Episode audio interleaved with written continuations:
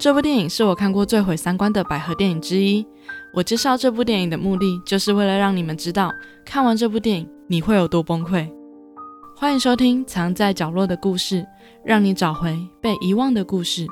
这里是追鸡汤的百合 Podcast，我是 Miss M。本集的主题是菲律宾限制级电影《亚当》。这部电影是我在第二十一集里盘点最毁三观的电影之一。当时看完时，真的非常崩溃，自己到底看了什么？因为太崩溃了，还是想分享给大家。故事讲述女主与父亲过着几乎与世隔绝的生活，只有好友偶尔的探访，让她能够获得一些希望。后来，女主为了躲避被父亲抵债的命运，决定奋起反抗，与好友之间也渐生情愫。故事开始前，要先提醒大家。接下来的情节可能会让大家不太舒服，一部我自己也不懂为什么要介绍的电影，就让我们听下去吧。当女主还小的时候，母亲就毅然决然地离开她跟她的父亲，从此以后，女主就由父亲带大。女主也渐渐长成了一位亭亭玉立的少女。他们住在一个几乎与世隔绝的地方，父亲靠着种植农作物为生，女主则会上山抓些野生动植物回家。女主居住的地方相当的原始简陋，他们家是一座茅草屋，厕所没有马桶，只有一块布帘遮住。平时则使用水井的水，虽然也经常会没有水。家中没有电，晚上只有蜡烛，并且煮饭是用木材点火。女主的生活只有一片寂静，唯一的乐趣是听收音机，但收音机也坏了。每天的工作就是喂养家中的牲畜，及帮父亲准备午餐、晚餐。生活不仅枯燥乏味，并且家中还相当的拮据。由于连年的旱灾，田里已经没有收成很久了，父亲已经欠了一屁股债。而女主唯一可以开心的时候，就是女二来找她的时候。女二是她唯一的朋友，每个月女二休假的时候都会来找女主玩。女二会跟女主分享很多城镇里的生活。还会送女主礼物，但可惜的是，女二跟大姨妈一样，一个月只能来一次。这也是女主生活中唯一值得开心的时光。女主渴望着外面的自由，但每次当女主询问父亲城镇的事情时，总会被父亲说她没有必要知道。但女主从小似乎就有些暴力倾向，她的话总是充满着血腥场景，并且会徒手杀了牲畜，还为此开心。渐渐的，女主也到了发育阶段了。一次偶然下，她发现了父亲藏起来的小黄书，便从此开启女主自我探索的开始。他开始趁着父亲不在时，脱去自己的衣服，看着镜中的自己，摸索着身体，并幻想着小黄书上的青色体味。当他探索到一半的时候，父亲突然回到了家中，并走进女主的房间，询问女主在干嘛。好险，女主动作快。她穿的连身裙可以很快的穿回去，所以没有被父亲发现。女主也会开始在床上探索情欲。女主长大了，不只是身体的欲望，连渴望自由的想法也越发强烈。这天，父亲的债主又找上门来了。父亲表示家里已经没有钱，也没有任何东西可以抵押了。此时的债主看向了屋内，说：“不如把你的女儿拿来抵债，如何？”她一个人被关在这也够可怜的。如果嫁给我，可以过得很滋润。你考虑一下吧。我下次来就可以把她带走。而女主则在屋内偷听到了一切的对话。他匆匆联络女二，约她今晚见面，并且在当天晚上收拾好行李，想趁着父亲睡着时偷偷的逃跑。但家里的门被父亲锁上了。女主偷偷摸摸的尝试拿家中的钥匙打开，一把一把的尝试。却怎么也打不开。突然，父亲出现在了女主的身后。父亲暴怒了，他抓住了女主，质问她要去哪里。在两人的一番争执下，女主失手杀了父亲。而此时，女二刚好到达女主家中，她目睹了这一切。当两人即将离开时，父亲再次抓住了女主，而女二则为了救女主，顺手拿起地上的树枝刺了上去。最终，她也参与了这次的杀人。两人一起将父亲的尸体焚烧。现在，两人成为了共犯，而两人终于过上了短暂的开心时光。女二白天上班，晚上回到女主家，女主会为女二准备丰盛的饭菜。两人开始了同居的生活。女主单薄的衣服及她若隐若现的身材，总是吸引着女二的目光。到了晚上时，炎热的天气让睡着的女主全身是汗，而女二再也忍耐不住心中的欲望，她开始抚摸女主的胸部，同时也开始抚摸自己的胸部。随着女主的呻吟声，女二相当兴奋，而女主终于在噩梦中惊醒了。女主还是会因为杀了自己的父亲而感到罪恶。她会不断看见父亲的幻影，整天行尸走肉的活着。女二看见这样的女主很心疼，她带女主到露天浴室洗澡。女二终于忍不住吻了女主，但女主推开了女二。失落的女二打算继续帮女主清洗身体，而女主则主动抓起了女二的手，触摸自己的胸部。接着两人便一发不可收拾地开始热吻，女二则熟悉的帮助女主舒服。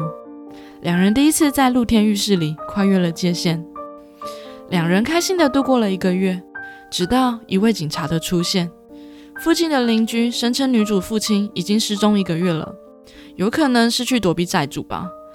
警察则看着地上的树枝及地上残留的血迹，他循序渐进地发现了焚烧后的尸骸。由于没有目击证人，唯一的嫌疑犯自然就是女主了。而债主也因为要不到钱。特别关注这件事情，债主也意外地目击到了女二带女主买手机的画面，并马上汇报给了警察。两人的处境似乎越来越危险了，但此时的两人还全然不知危险将至，像热恋中的恋人一样享受生活，享受性爱。这天，两人到了一处瀑布溪谷游泳，开心戏水着，直到晚上时，两人在溪边抱在一起聊天。原来，女二曾经有过一位女朋友。他们同居好长一段时间，但最后那个女生怀孕了，并且跟另一个男生结婚了。她从来没有想过他们的关系最后会变成这样。女主则是很乐观的，让女二没有必要感到难过，因为她可以跟他结婚。女二激动的问：“什么时候呢？”女主则说：“现在。”然后两人便在月光下许下对彼此的诺言，成为对方的妻子，永远只会爱对方。当然，说完誓言后，就是进入洞房时间了。两人便在溪谷岸边，干柴烈火的激情下度过了美妙的夜晚。以下省略三百字。另一边，债主调查的越来越深入，他已经调查到了女二经常出现的地方，并且再次汇报给了警察。而这次，女二也终于发现了，于是他决定亲手解决掉债主，以防后顾之忧。在女二辛苦的解决完债主后，回家时。女主则是不断逼问女二怎么这么晚回家，还一身酒味，是不是跟谁去喝酒了？是男是女？带她去悬崖了吗？还是和他结婚去了？女主有着强烈的占有欲及不安全感，但女二却还在杀了债主的恐惧中无法释怀。直到她喝完水后，还是强忍镇定，随便编个理由忽悠了女主。女主总算暂时相信了。时间到了隔天早上。警察找到了女二，并将她带回警局审问。女二知道自己逃不了，最后则答应了警察的要求，透过出卖了自己的身体，换取了两人逃亡的时间。但没想到的是，女主这天拿出父亲私藏的钱，自己偷偷跑去城镇找女二，刚好目睹了警察带走女二的画面。女主马上误会女二跟警察有一腿，女二也在警察那里得知女主私藏了很多父亲的钱。两人开始对彼此都有了戒心，但时间不多了。两人决定一早就搭车逃往马尼拉。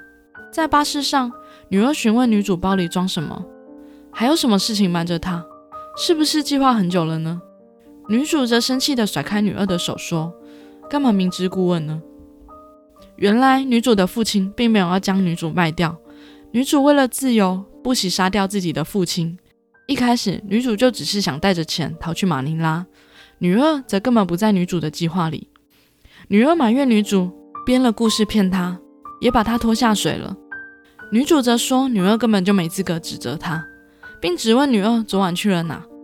女二继续问女主去马尼拉后是不是就会甩了她，跟别的男人结婚。女主则是怀疑女二跟警察的关系不单纯，是不是想把女主弄进监狱？女主不听女二的解释，坚定地认为警察是第三者，女二对她不忠诚。女二骂女主是疯子。此时，女主突然拿刀插进女二的腿，女二也有备而来，她也将利器插进了女主身体。两人开始在车上互捅，直到全车的乘客都仓皇逃下车。两个人最终在彼此曾经美好的回忆中，双双倒在血泊中。故事到这边也就告一段落了。《亚当》是菲律宾二零一九年上映的电影，被称为暗黑版《善女的诱惑》。我想说，《善女的诱惑》也没有比较不黑暗，好吗？应该叫乡村版的《善女的诱惑》。我解说这部电影的最大目的，就是让你知道你看完会有多崩溃。这部电影我总结出了三个看点：第一个，菲律宾乡村百合风，女主住的地方真的非常的传统原始，没有手机，没有电，没有厕所，没有人。连小黄书都是破碎的杂志图。我个人对于亚洲文化蛮有兴趣的，单纯用它来看菲律宾乡下的生活也是不错啦，并且目前为止算是我看过最原始的现代百合剧了。相信大家平常都看习惯了许多高品质跟时尚的百合剧，那相信这部电影对你来说会是很特别的存在，一定会让你耳目一新。第二是亲热戏，亲热戏应该是这部电影最大的卖点吧，但里面有些亲热戏真的非常刻意。我印象深刻的是，有次两人一起搭一种三轮摩托车，也叫嘟嘟车，就是司机在机车旁会外挂一台双人座位的三轮车。当时两人已经确认过恋人的关系了，女二就在搭车的期间，偷偷将她的手伸进女主的裤子里。以下省略三百字，除了 A 片会这样演之外，到底谁会在三轮车上这么做啦？如果有人会的话，一定要跟我说，拜托。最后是结局有反转。原来女主才是最黑的那个，结局确实有反转到。在没有看电影之前，都有人猜到结局了吗？电影里面女主拥有强烈的占有欲，并且从小就有暴力倾向及变态潜质，为了自己的自由及私心杀了父亲，并且骗了女二，最后又因为猜忌心杀了女二。简单来说，就是一个非常可怕的女生。本剧最惨的大概就是女二了，真的是真心换绝情。最后总结这部电影的三个看点，分别是乡村百合风、很多限制级画面，以及结局有反转。最后我只有一句心得，嗯，果然是男导演拍的。今天的节目就到这边，如果喜欢我的节目，欢迎留下五星评论或分享给你有兴趣的朋友。我也会不定期分享百合相关资讯及节目预告在我的 Instagram，想追踪相关资讯的朋友也可以发了我的 IG 哦。祝福收听我朋友的。祝福收听我节目的朋友都能获得可爱的另一半。那我们下次见喽，拜拜。